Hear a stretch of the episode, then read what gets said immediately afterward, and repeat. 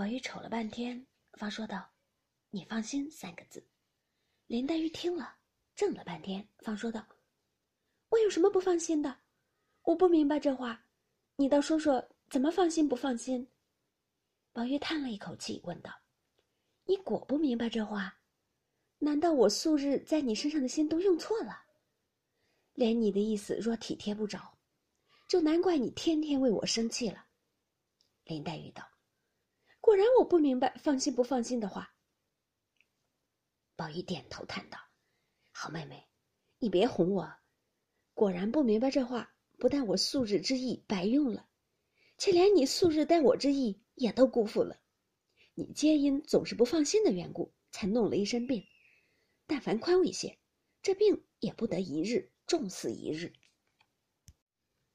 林黛玉听了这话，如轰雷掣电。细细思之，竟比自己肺腑中掏出来的还觉恳切，竟有万句言语，满心要说，只是半个字也不能吐，却怔怔的望着他。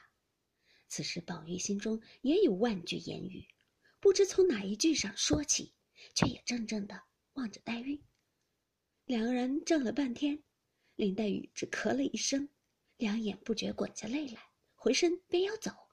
宝玉忙上前拉住，说道：“好妹妹，且略站住，我说一句话再走。”林黛玉一面拭泪，一面将手推开，说道：“有什么可说的？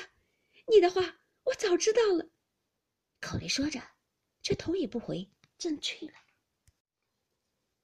宝玉站着，只管发起呆来。原来方才出来慌忙，不曾带得扇子，袭人怕他热。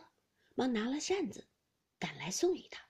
忽抬头见了林黛玉和他站着，一时黛玉走了，他还站着不动，因而赶上来说道：“你也不带了扇子去，亏我看见，赶了送来。”宝玉出了神，见袭人和他说话，并未看出是何人来，便一把拉住，说道：“好妹妹，我的这心事从来也不敢说，今儿我大胆说出来，死也甘心。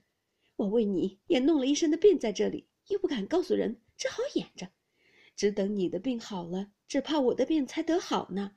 睡里梦里也忘不了你。袭人听了这话，吓得破消魂散，只叫神天菩萨坑死我了，便推他道：“这是哪里的话？敢是中了邪，还不快去！”宝玉一时醒过来，方知是袭人送扇子来，羞得满面紫胀，夺了扇子。便忙忙的抽身跑了。这里袭人见他去了，自思方才之言一定是因黛玉而起，如此看来，将来难免不才之事，令人可惊可畏。想到此间，也不觉怔怔的滴下泪来，心下暗夺如何处置，方免此丑祸。正才一间，忽有宝钗从那边走来，笑道。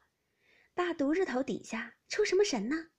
袭人见问，忙笑道：“那边两个雀儿打架，倒也好玩，我就看住了。”宝钗道：“宝兄弟这会子穿了衣服，忙忙的哪去了？我才看见走过去，倒要叫住问他呢。他如今说话越发没了经纬，我故此没叫他了，由他过去吧。”袭人道：“老爷叫他出去。”宝钗听了。忙道：“哎呦，这么黄天暑热的，叫他做什么？别是想起什么来生了气，叫出去教训一场。”袭人笑道：“嗯，不是这个，想是有客要会。”宝钗笑道：“这个客也没意思，这么热天不在家里凉快，还跑些什么？”袭人笑道：“倒是你说说吧。”宝钗因而问道：“女丫头在你们家做什么呢？”袭人笑道。才说了一会子闲话，你瞧，我前儿沾的那双鞋，明儿叫他做去。宝钗听见这话，便两边回头，看无人来往，便笑道：“你这么个明白人，怎么一时半刻的就不会体谅人情？我近来看着云丫头神情，在风里言风里语的听起来，那云丫头在家里竟一点做不得主。他们家嫌费用大，竟不用那些针线上的人。”差不多的东西多是他们娘们动手，为什么这几次他来了，他和我说话，见没人在跟前，他就说家里累得很。我再问他两句家常过日子的话，他就连眼圈都红了，口里含含糊糊，该说不说的。想起邢震来，自然从小没爹娘的苦，我看着他也不觉得伤起心来。